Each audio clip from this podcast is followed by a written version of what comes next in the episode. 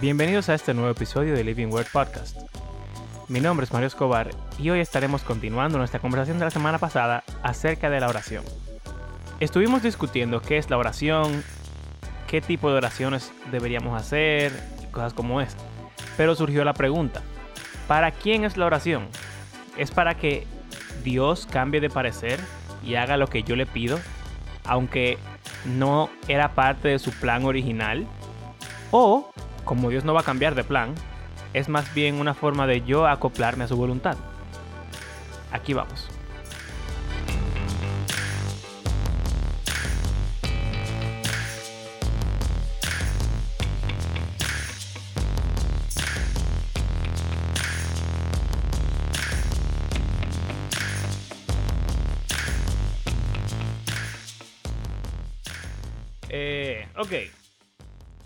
Vamos a ver ahora cómo, vamos, cómo que vamos a responder para quién es la oración.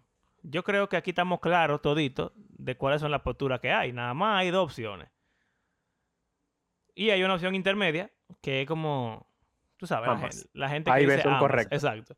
Pero básicamente está la opción, la oración sirve para cambiar mi corazón. Y está la opción que dice, la oración sirve para cambiar lo que va a pasar.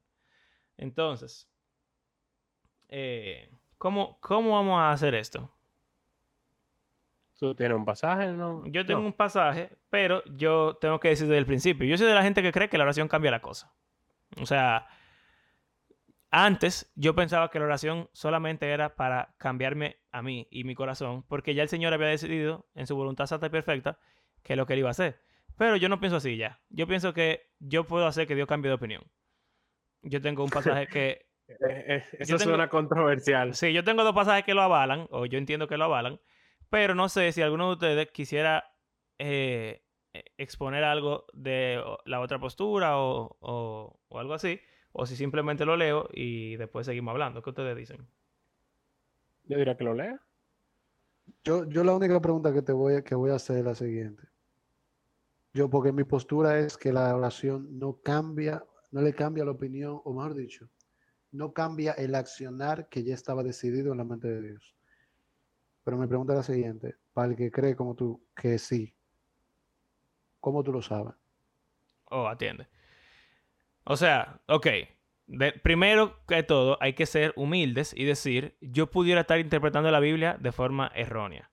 Y de ser así, pues yo estoy equivocado. Pero en estos dos pasajes yo encuentro suficiente base para sustentar lo que yo creo. Éxodo 32. El pueblo de Israel hizo el becerro de oro justo después de que Dios le dio los diez mandamientos. Entonces, Moisés está en el monte Sinaí, hablando con Dios ahí, ¿verdad? Cara a cara, pila de heavy. Y entonces Dios le dice a Moisés que él va a exterminar al pueblo. ¿Ok? Entonces, versículo 7 de Éxodo 32, el Señor le dijo a Moisés, baja, porque ya se ha corrompido el pueblo que sacaste de Egipto. Demasiado pronto se han apartado del camino que les ordené seguir, pues no solo han fundido oro y se han hecho un ídolo de forma de becerro, sino que se han inclinado ante él, le han ofrecido sacrificios y han declarado, Israel, aquí tienes a tu Dios que te sacó de Egipto. O sea que rompieron la mitad de los diez mandamientos en medio segundo. Ya, o todos. o todo, quizás exacto. Ya me he dado cuenta de que este pueblo es un pueblo terco, añadió el Señor, dirigiéndose a Moisés. Tú no te metas, yo voy a descargar mi ira sobre ellos y los voy a destruir. Pero de ti haré una gran nación. Entonces yo le estoy diciendo a Moisés, mira, yo voy a exterminar a todo el pueblo y a ti voy a empezar de nuevo contigo. Tú vas a ser como el nuevo Abraham, básicamente. Entonces Moisés intentó, esto es la nueva versión internacional, si la, sienten un poco coloquial, eh, pero todas las versiones dicen lo mismo, solamente con palabras diferentes. Así que vamos a aceptarla. Señor, ¿por qué ha de encenderse tu ira contra este pueblo tuyo que sacaste de Egipto con gran poder y con mano poderosa? ¿Por qué dar pie a que los egipcios digan que nos sacaste de su país con la intención de matarnos en las montañas y borrarnos de la faz de la tierra? Calma ya tu enojo, aplácate y no traigas sobre tu pueblo esa desgracia. Acuérdate de tus siervos Abraham, Isaac eh, e Israel. Tú mismo les juraste que harías a sus descendientes tan numerosos como las estrellas del cielo. Tú les prometiste que a sus descendientes les darías toda esta tierra como su herencia eterna. Entonces, Señor, no haga eso porque va a ser mala reputación para ti, nos sacaste de Egipto para matarnos, entonces la gente va a burlarse de, ti, pero también porque tú le hiciste una promesa a Abraham y a Isaac y Jacob, y entonces tú como que vas a matar a todo el mundo.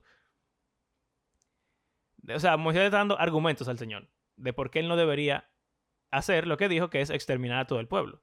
El versículo 14 dice, entonces el Señor se calmó y desistió de hacerle a su pueblo el daño que le había sentenciado. Entonces, ¿qué yo veo en este pasaje? Yo veo que Dios dijo que iba a hacer algo. Veo que Moisés no quería que él lo hiciera y le pidió que no lo hiciera. También le dio argumentos por lo cual él entiende que él no era lo mejor. Y el Señor desistió de hacer lo que había dicho que iba a hacer.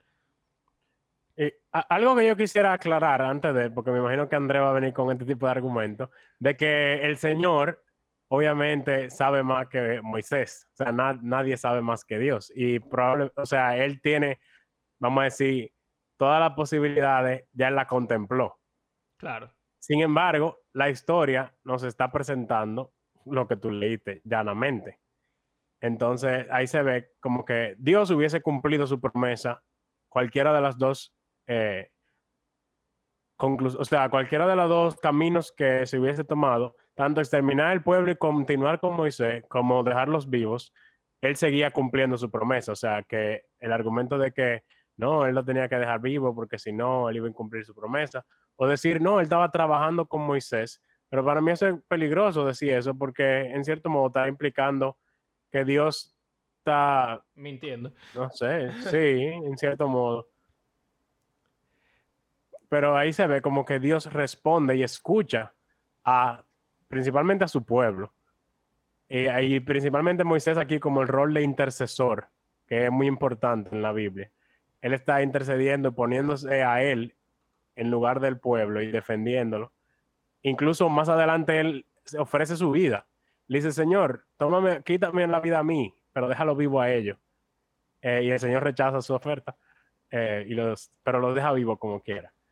Tú sabes que una, una de las formas que dicen muchos buenos teólogos, principalmente uno que conocemos todos nosotros, de interpretar la Biblia, es sencillamente eh, dejarla hasta donde ella, desde donde ella misma habla y no supone cosas que ella misma no dice. Eh, y yo personalmente, con este, ese caso en particular, yo tiendo a, tratar de no hacerlo. ¿Por qué?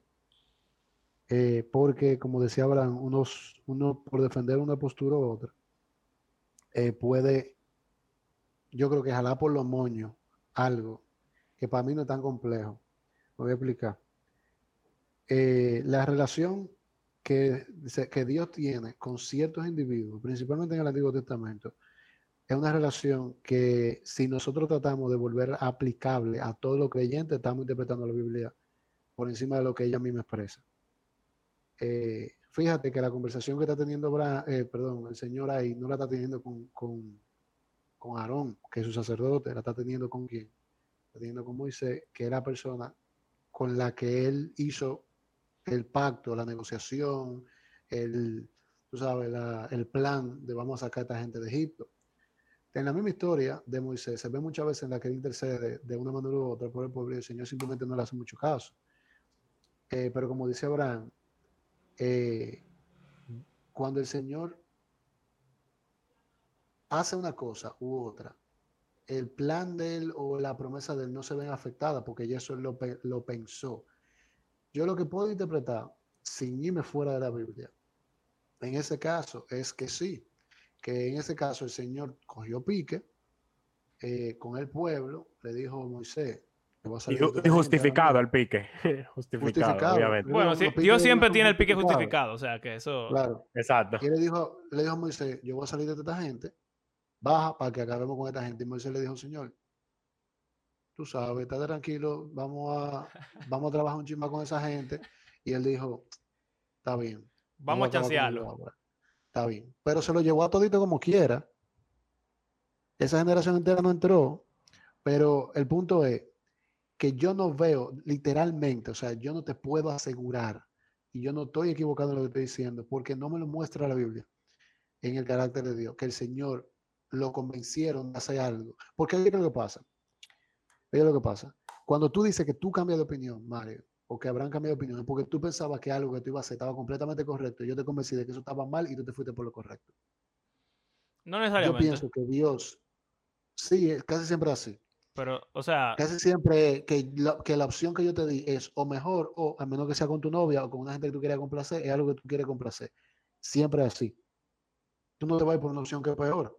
Si tú entiendes que tú te vas a ir por la derecha y yo te digo, no, vámonos por la izquierda, que hay más hoyo, que es más lejos y que se te va a dañar el carro, tú vas a decir así, ¿verdad? o sea, por ahí, tienen que ser, tienen que ser igual o la otra tiene que ser O mejor. mejor. Igual, exacto. o igual o no- mejor. Yo entiendo, yo entiendo que no hay forma de tú presentarle una mejor opción al Señor. Si hay forma de tú presentarle algo que tal vez, algo que él pueda decir, está bien, ahora mismo yo puedo tomar esta decisión y irme por aquí, porque como quiera yo la había contemplado.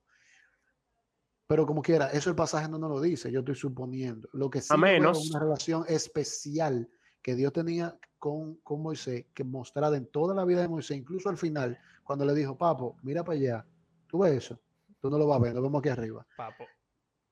Hasta, hasta en eso yo veo una relación especial. Entonces, a mí me cuesta aplicar esa relación especial de Dios con Moisés a todos los creyentes. Me cuesta.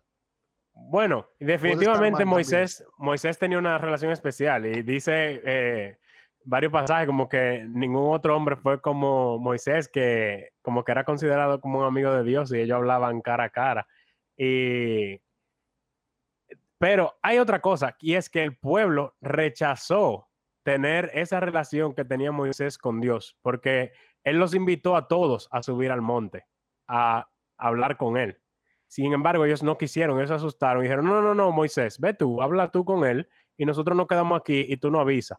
O sea, ellos rechazaron esa relación. El Señor se la, eh, los invitó a, a ser todos como Moisés y ellos no quisieron. Y es interesante. Y también de que, eh, si tú lo ves así, como que definitivamente Dios, eh, nadie sabe más que Dios, como se dice en Job y en muchos otros pasajes. Sin embargo, hay un aspecto que se ve mucho en la Biblia, y no sé si el otro pasaje que tiene Mario tiene que ver con eso, pero es que Dios tiene una relación de pacto. Es como, ah, ¿cómo se dice? Partnership. Con, eh, una sociedad, una... Sí, es como que él, con, con las personas con quien él hace un pacto, él está asociado con ellos y toma en cuenta lo que ellos le dicen y lo que piden y él responde. Y para nosotros eso es raro y puede hasta sonar como paradójico, como él teniendo todo el conocimiento y toda, ah, teniendo el plan desde el principio, él sin, em- sin embargo toma en cuenta lo que le dicen. Por ejemplo, otro, otro ejemplo es Abraham, eh, cuando el Señor iba a destruir Sodoma y Gomorra, que Abraham intercede, similar a Moisés, por Sodoma y dice, si se hayan 100 justos, si se hayan 50, si se hayan 20, si se hayan 10, si se hayan 5. Y el Señor le dice, sí. A todo lo que Abraham le dice, le dice, sí. Si hay tanto, pues lo voy a salvar. Y es muy parecido. Y tú puedes decir, bueno, Abraham también tiene una relación especial con Dios. Eh, y otros personajes así, que se ven como que hacen algo similar, todos tienen una relación especial con Dios, definitivamente. Ahora, nosotros como creyentes no podemos tener una relación especial con Dios. Yo creo que deberíamos, o sea, nuestro, nuestra meta debería llegar a ser como eso, como David, como Moisés, Abraham. Claro, pero aplicar, pensar que es totalmente aplicable al 100% de los cristianos el concepto o, la relación o la respuesta que Dios le dio a Moisés en ese momento, yo creo que es una interpretación incorrecta, porque estamos dándole a todo el creyente un poder que el Señor nada más le dio tal vez a un par de gente, si es que se lo dio, porque al final de cuentas nosotros no tenemos una, porque es lo que le decía Abraham, hay una cosa muy diferente en yo le decirte, eh, Abraham, recoge, estoy aquí abajo, eh, vamos para, vamos a comer chisme. Ok, y tú digas, está bien, vamos a comer chisme. Y, y en el camino tú me digas, no, pero mejor vamos a comer empanada. Yo diga, está bien, vamos a comer empanada. Porque me gustó la idea, porque nosotros salimos a comer por un sitio, yo te dije que era chisme, pero terminamos comiendo empanada. Y otra cosa, ellos llegan al chisme, pedí el chisme, comenzar a comer y tú decirme, no, vamos a comer empanada. Y yo botar el chisme, irme para la empanada y gastar otra vez empanada. Me explico. Hay una cosa que se llama intención y hay algo que se llama eh, plan. Planificar hacer o, o- o tener un, un, vamos a decir, tener la plan- plan- planificar hacerlo. O sea, una cosa yo decirte, oye, cualquier día acaba con toda esta gente, mano. Me tienes alto. Cualquier día acaba con todos estos tigres.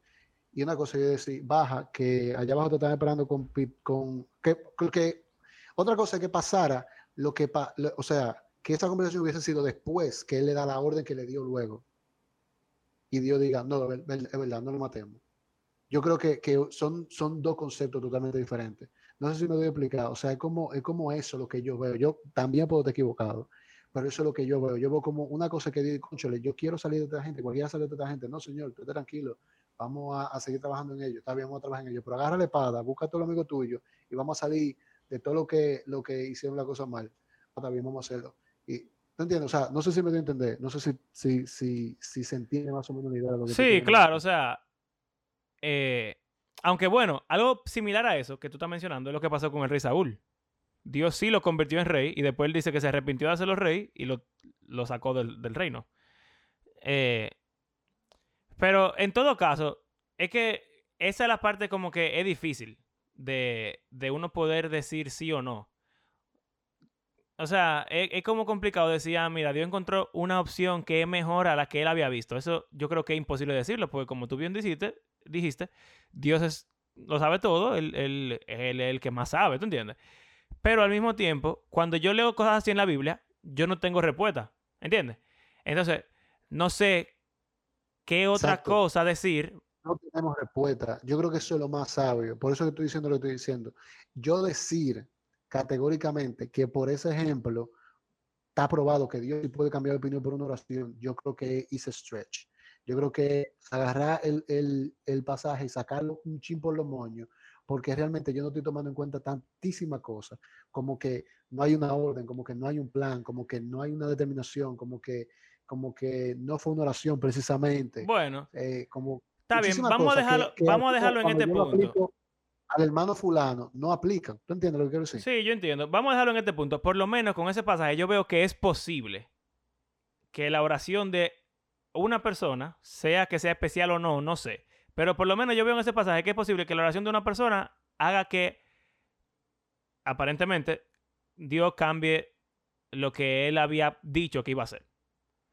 Pudiéramos, pudiéramos como que de- decir que, que lo- él no lo hizo, sí lo hizo, pero eso ya va más allá del texto. Por lo menos con ese texto yo veo que él dijo que iba a hacer algo y una persona en específico lo hizo cambiar de parecer. Ya después Antes de, de de que tan... con esa conclusión, Ujú. antes de tú cerrar con esa conclusión, yo quiero que, que quede notorio una cosa, que fue lo que, la razón por la que pregunté ahorita, ¿cómo tú lo sabes? Aquí nosotros sabemos que él cambió, entre comillas, de opinión o de intención, que es lo que yo creo, él cambió de intención y luego con la intención, entonces agarró, con la nueva intención, entonces hizo una acción. Él cambió de intención, nosotros lo sabemos porque mostró su intención en una conversación viva. Exacto. Él estaba diciéndole a Moisés, yo, cualquiera hace esto, Moisés le dice, no, señor, piensa en esto y esto, y él dijo, está bien, no vamos a hacer esto, lo que vamos a hacer es aquello. Pero tú y yo no tenemos forma de conocer eso. Nosotros como creyentes no sabemos cuáles son las intenciones de Dios en la cabeza de él. Nosotros sabemos cuáles son lo- los mandatos de la Biblia, sabemos cuáles son los lineamientos de él, porque están puestos en la Biblia, sabemos cuáles son los deseos de él a nivel de que, no- de él quiere que, nosotros, que quiere que nosotros hagamos como creyentes, pero más de ahí nosotros no tenemos el conocimiento. Entonces, yo no puedo saber si mi oración hizo que la intención del Señor en la vida de Abraham mañana cambió. Yo no Eso puedo es cierto. No, estoy de acuerdo, estoy completamente de acuerdo contigo. Sin embargo. Entonces, puede eh, yo creo, yo creo que el argumento, pasar. Ujú, Claro. Dale. Yo creo que el argumento es más como que no pensemos en no orar por cierta cosa, porque no, porque como que estamos predispuestos, bueno, Dios tiene un plan ya, yo no voy a orar. Sino que no sabemos cuál es el plan, no sabemos qué va a pasar. Simplemente eso es como que debe motivarnos a orar, a pedir, porque no sabemos cuál es el plan, ni sabemos si de algún modo pudiese cambiar. Por ejemplo, vamos a decir que yo te enfermo y me estoy muriendo y yo oro y pido que me sane. Quizá el Señor quería matarme, pero después dijo, bueno, no lo voy a matar, como él hizo con Ezequías, creo, que estaba enfermo y se iba a morir. Y él oró y pidió, Señor, sáname, y el Señor le dio 10 años más de vida. ¿Tú, tú te Eh, sientes cómodo con usar tu ejemplo, Abraham? El ejemplo de ustedes. Sí, yo voy a esperar cuando yo presente un pasaje. Voy a dejar, dejar que Mario, que tiene otro ahora, hable.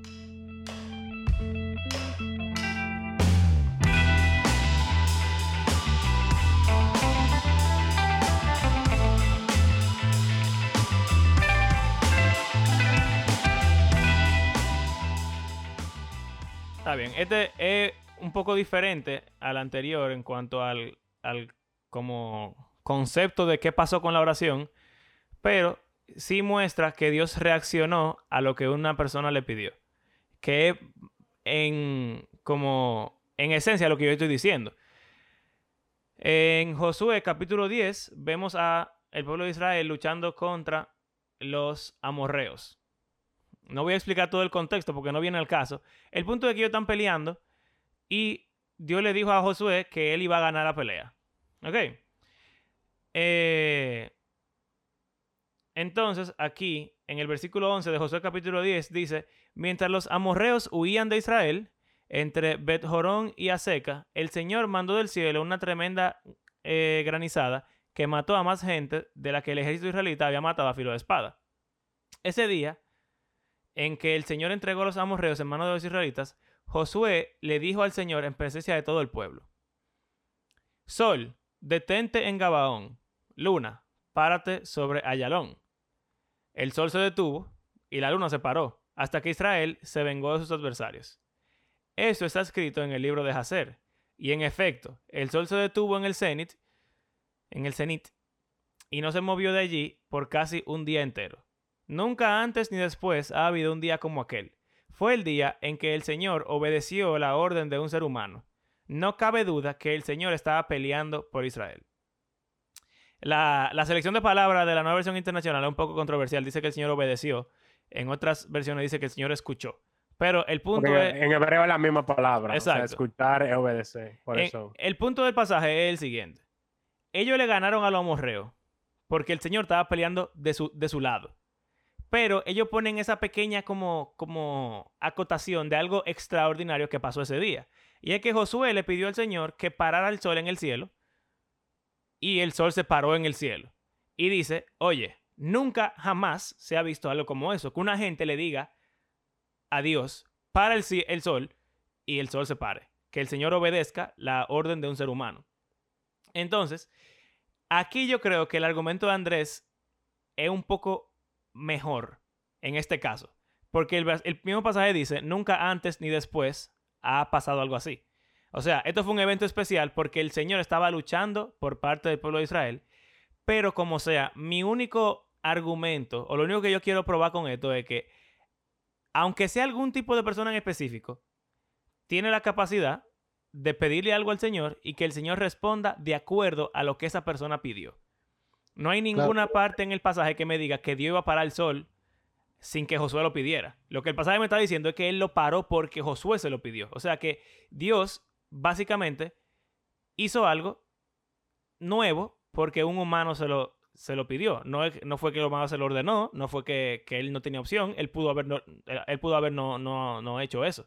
Pero él decidió complacer la petición de ese ser humano por X o por Y razón y lo hizo de una forma un poco especial, porque que se pare el sol, mira, eso es grande.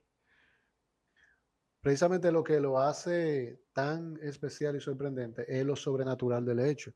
Sin embargo, eso que, nosotros vemos ahí a nivel de, ¿cómo decir? Contextual, no sé si contextual, pero, pero de lo que pasa, es algo que no es, no es ajeno. Sucede en muchas ocasiones más en la Biblia, a nivel, o sea, estoy hablando de que una persona intercede y Dios responde exactamente lo que le está pidiendo. Eh, y pasa actualmente. Lo que, lo que yo creo que el énfasis de, de lo interesante que y de lo sobrenatural es que de nuevo, vamos a la persona. A mí no se me hubiera ocurrido decir al Señor que, pasa, que parar el sol. ¿Por qué? Porque para mí eso es como... Absurdo. Exacto. Caso a mí con que pare el sol. Sin embargo, el nivel de fe y el tipo de, de, de relación, el concepto que tenía Josué de Dios era tal que él no solamente sabía que era posible, sino, sino que sabía que había una, una justificación para hacerlo, que iba a traer gloria a él y que al final no era nada que tuviera que ver con él. Entonces, ahí todo eso que se unieron y terminaron en, ser algo sobrenatural que la Biblia misma nos dice a nosotros. El Señor Jesucristo dice que todos nosotros tenemos la potestad de hacerlo si tuviéramos la, la, la, fe como un grano de mostaza. Y eso no es un hipérbole. Te dice, si tuviera un chinchín de fe, tú pudieras mover, decir esa montaña que se mueve y se mueve.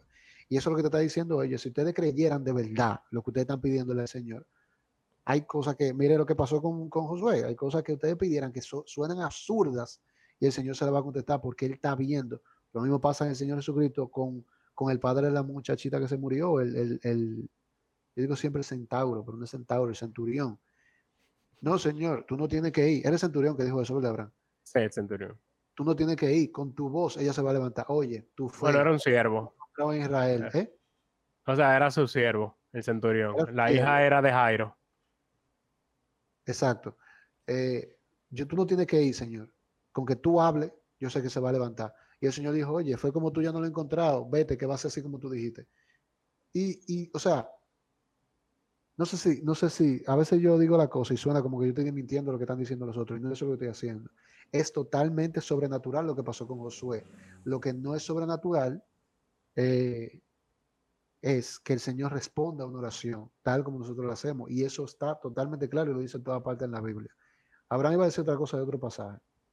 Sí, y antes yo iba como a conectar con eso que tú estabas diciendo y con lo que tú decías anteriormente también de que no sabemos el plan de Dios. Sin embargo, aunque no sabemos el plan de Dios, quizá hay cosas que nunca nos pasan, atento a que no oramos. Y hay cosas que sí oramos, que sí nos pasan. Y tú no, por ejemplo, lo que tú dijiste de tu papá, él estaba orando por eso del carro. Si él nunca hubiese orado por eso, se le, hubiese, se le hubiesen abierto esas puertas y se hubiese conseguido el dinero así como lo hizo. Realmente no lo sabemos, pero pudiéramos decir que realmente el Señor respondió su oración.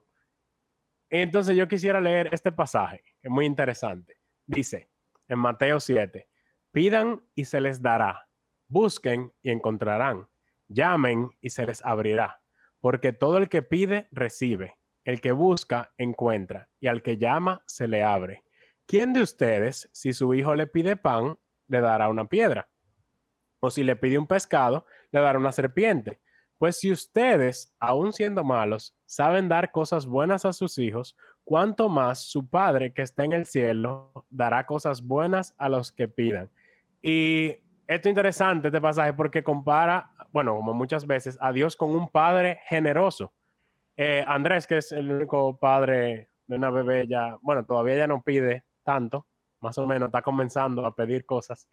Y como padre, todo el que padre lo sabe, si tu hijo te pide algo y tú puedes dárselo, tú se lo vas a dar. O sea, como que Asha va para donde Andrés y le señala la galletica, él va a abrir la funda de galletica y se la va a dar. Porque el padre quiere o sea, que sus hijos estén contentos. Y si su hija le pide su galletita, él se la va a dar.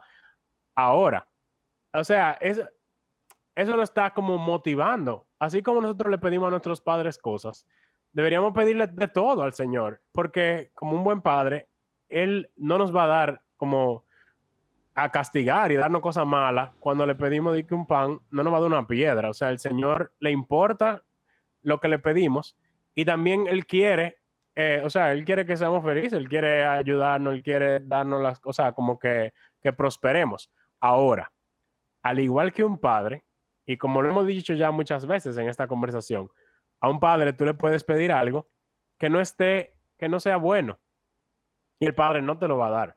Sin embargo, él te da una respuesta. Vamos a decir que una niña más grande de 5 años te diga, papi, yo quiero para, eh, correr en medio de la calle papá le va a decir, no, no puede correr en el medio de la calle. Y puede que la niña se ponga a llorar y a pelear con el papá, diciendo, no, yo quiero correr en la calle, pero el papá no la va a dejar correr en la calle, porque si se corre en la calle, la va a chocar un carro. O sea, que hay veces que, como decía Andrés, pedimos mal. Y yo creo que este pasaje es muy bueno en eso, de que pídele todo, pídele al Señor todo, pídele un parqueo, pídele por el gato, pídele lo que sea.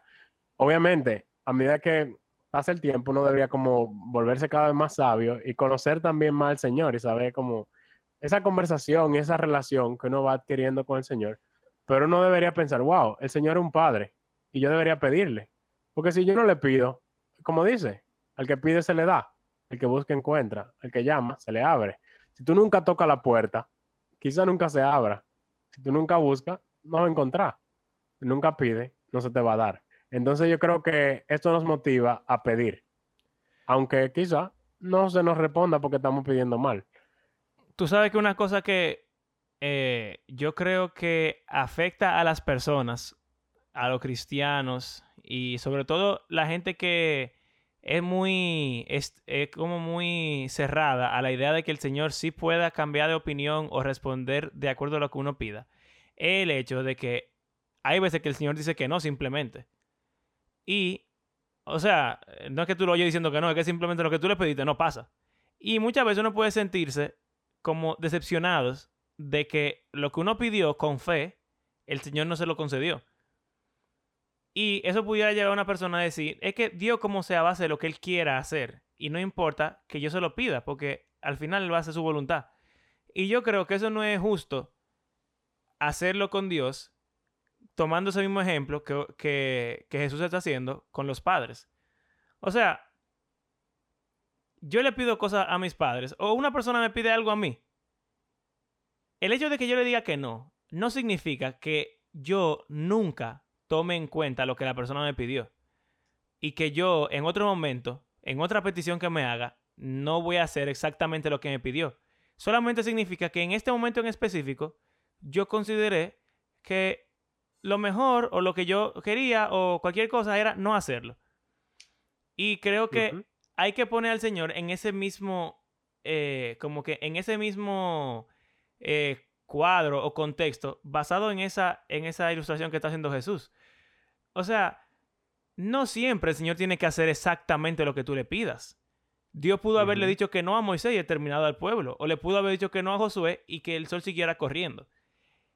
Pero porque él tuvo fe, porque él tiene una relación con el Señor y porque el Señor quiso, e- especialmente por eso, porque el Señor hace lo que quiere, porque Él es el, el más poderoso, el- la autoridad suprema del universo, Él puede decidir qué hacer. Pero ese, esa pequeña, como, vamos a decir, ese beneficio de la duda que tú estabas mencionando, Abraham, de que si yo no lo hubiera hecho, es posible que no hubiera pasado. Y eso pasa con los seres humanos. Si tú no se lo pides, nunca va a pasar. No sé si ustedes, su- sus padres se lo han dicho, pero mi mamá me lo iba diciendo. Lo peor que te puede pasar es que te digan que no. Pero si tú no vas y pides, siempre te van a decir que no, porque es que ni siquiera te van a responder. Entonces, Ni vamos a saber que tú quieres eso. Exacto. Bueno, en, el sentido- caso de Dios, él va a saber. diferente. Claro. Pero como sea, tú no, tú no se lo externaste, ese, ese deseo. Entonces, si tú no hiciste la parte tuya, que es lo que el Señor está diciendo, que es orar y pedir por eso, ¿cómo tú vas a esperar y pedir con fe? Que esa es otra. Como el Señor hace siempre lo que Él quiere, yo voy a pedirlo, pero es porque, qué sé yo, la Biblia me manda a orar. No. Si tú le vas a orar, pídele con fe. Porque si no, entonces tú no estás haciendo nada realmente.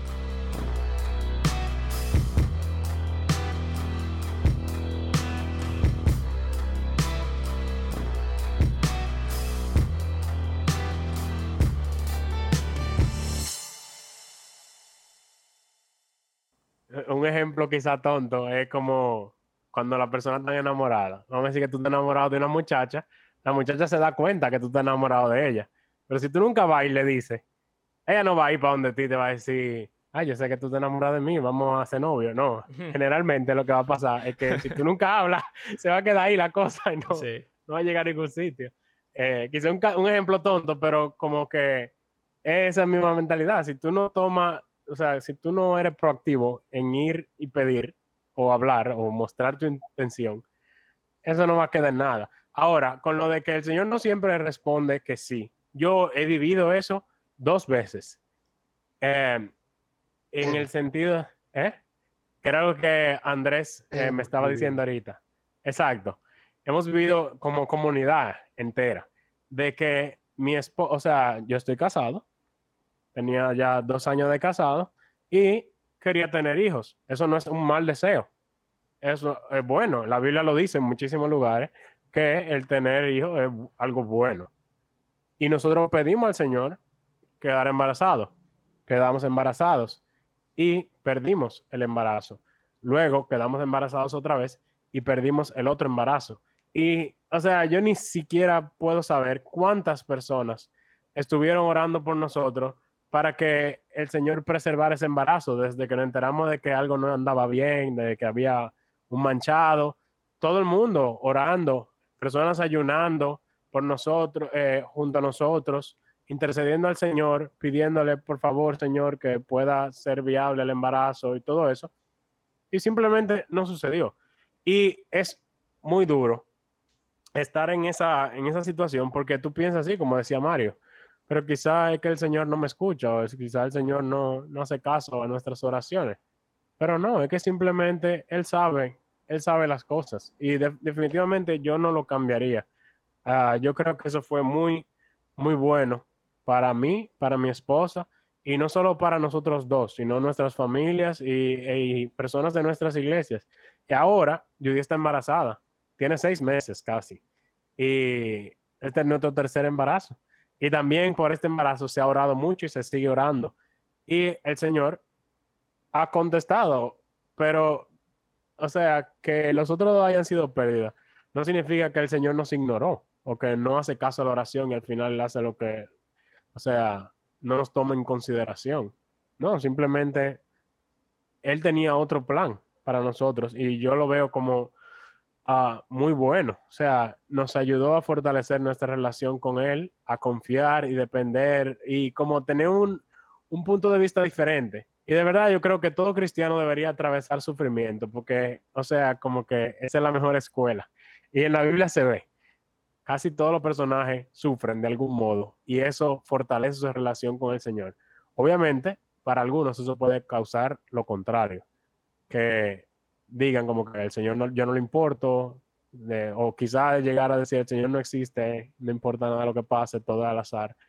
Pero yo creo que al creyente, de verdad, eso fortalece su fe, fortalece su relación con el Señor, le da, le ayuda a mantener el enfoque en las cosas correctas y mantener como la visión, una perspectiva como celestial. ¿Cuál es el propósito de nosotros? ¿Qué Dios quiere hacer en nuestras vidas? Todo eso. Y tú sabes que es, es yo, yo tiendo a ser hiperrealista con el tema de Dios, y Abraham lo sabe. Yo creo que yo soy, yo no sé qué denominación es que me cae a mí, por la forma en la que yo pienso. Eh, yo pienso que Dios no tiene que darme explicaciones, yo pienso que yo no tengo que recibir lo mejor de Dios, yo pienso que yo no merezco la misericordia de Dios, yo pienso que, que, que yo no merezco justicia de parte de Dios en el sentido de, de merecer no porque Él es justo y Él va a hacer justicia porque Él es justo, no porque yo me la merezca. En fin, yo, yo, yo trato de ser radical en la forma en la que yo quito el spotlight de mí, en lo que tiene que ver con la figura de Dios. Y por eso es que yo, yo se me complica tanto en el tema oración, yo enfocarme, eh, enfocar el tema oración en, en nosotros, porque pues nosotros como seres humanos, porque lleva a ciertos errores, pero la realidad es que la oración es un elemento, una herramienta que trabaja directamente en el corazón del que ora. Como ahora estaba diciendo, yo creo que eso, eso se puede ver en todo lo que nosotros hablamos hoy.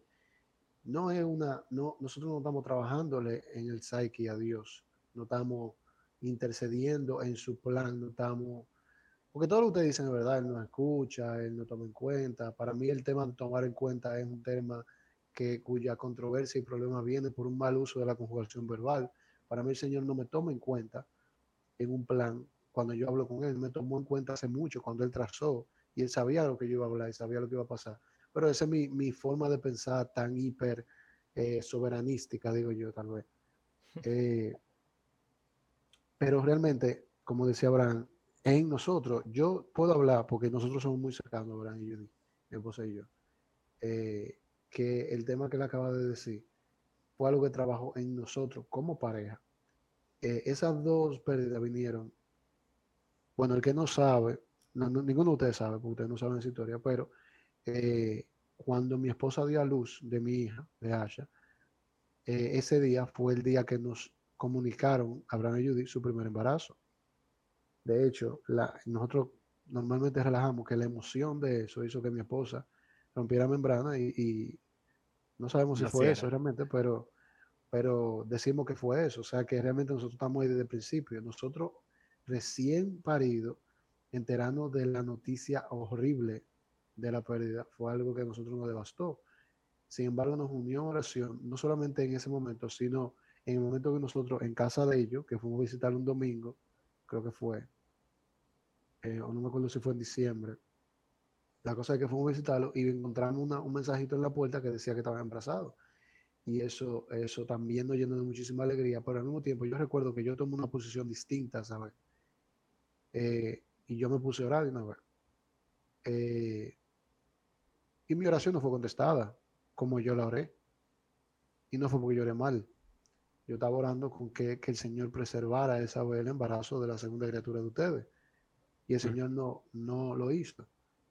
Yo no, no, no fue que el Señor no me escuchó, no fue que el Señor, yo no le hice cambiar de opinión, simplemente el plan de él estaba en que en todo ese proceso su nombre fuera uno glorificado, el número dos, eh, la relación de nosotros se, estrechara y una iglesia completa, con sus errores y su, y su problema, como Abraham y yo sabemos, se volcara en oración por ustedes.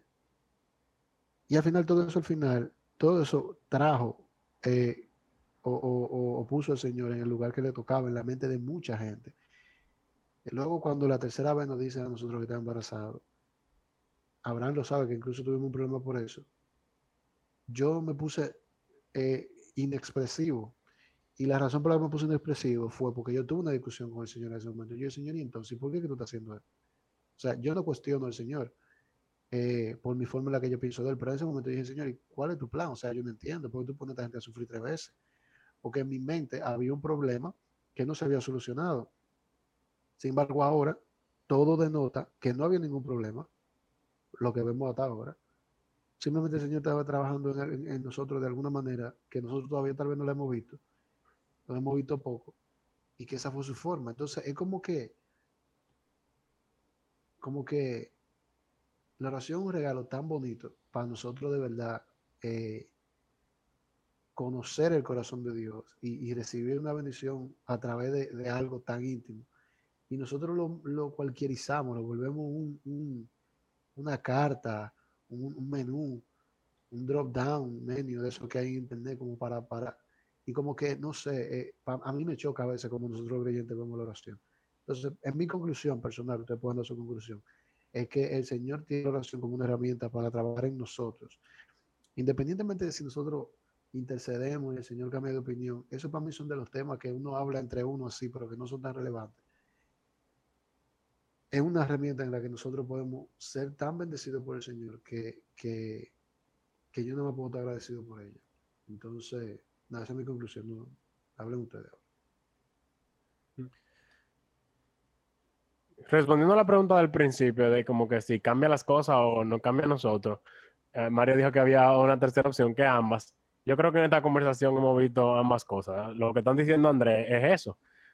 Y, mi experiencia y ese caso que pasamos, fue exactamente eso. El orar y el hablar con el Señor y decirle como, al final, estamos como Jesús en Getsemaní, diciendo, pero hágase tu voluntad y no la mía. O sea, como que nos sometemos al plan de Dios y pedimos. Eso no quita nuestra fe y nuestra esperanza de que el Señor pueda escucharnos y contestar nuestra oración, vamos a decir, favorablemente, o sea, que cumpla con lo, que haga lo que nosotros le pedimos, porque Él quiso. Pero también tiene ese otro componente de que yo me someta a que Dios me diga que no.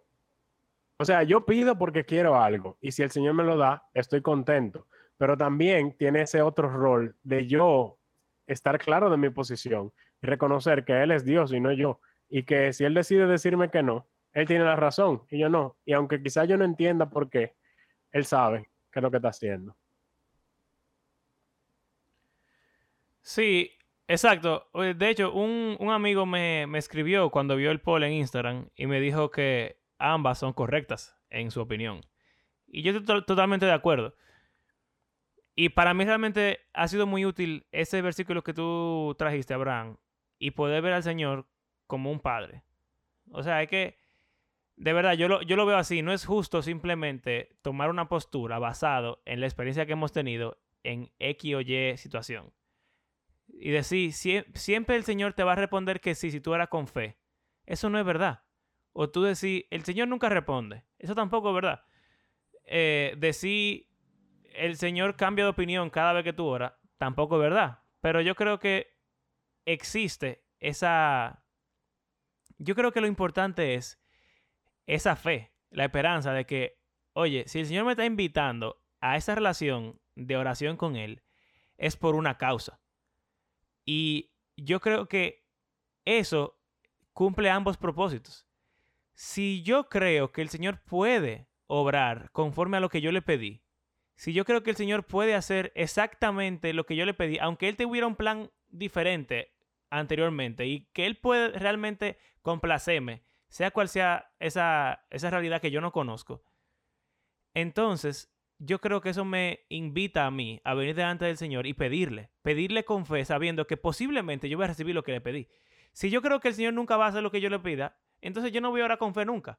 Pero si lo creo, entonces yo me acerco a Él. Y después de que yo creo eso y me acerqué al Señor, entonces yo creo que entra y, en, en toda oración debe de estar esa sumisión a su voluntad y ese cambio de mi corazón. Que la ansiedad que yo tenía por lo que sea que yo estaba pidiendo tiene que reducirse automáticamente porque yo se lo di al Señor. Que yo no estar complacido con lo que el Señor diga también tiene que cambiar porque yo confío en que Él es sabio, en que Él me ama y en que lo que Él trajo a mi vida es lo mejor de acuerdo a su plan. Quizá no me guste en ese momento, pero también está la humildad de decir, oye, yo no soy Dios y Él es Dios. Entonces, esas dos realidades yo creo que no están en contradicción una con la otra, más bien se, se, complementan. Y yo creo que eso es tan especial al Dios de la Biblia, que no es simplemente un tipo que está allá arriba, haciendo y manillando según él quiere solamente, sin tomar en consideración a sus criaturas. Más bien, él es un personaje lleno de amor, lleno de, de, de como ese, esa atención a su creación. Y eso realmente para mí lo hace, lo hace muy especial. Y yo creo que hace que la oración sea algo tan especial y muchas veces yo mismo lo menosprecio muchísimo. Y, y creo que es algo que el cristiano promedio debería de trabajar, pedir con fe y también eh, con humildad, sometiéndose a la voluntad del Señor.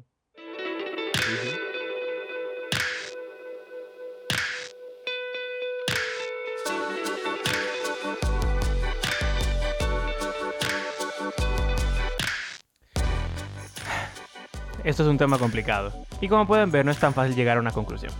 Aún nos queda un episodio más en esta serie de la oración en el cual estaremos escuchando la conclusión de este pequeño debate. Gracias por acompañarnos en este episodio y recuerden que hacemos este podcast porque creemos que la Biblia es un libro que está vivo y que tiene el poder de Dios para transformar la vida de sus lectores y también todo el mundo.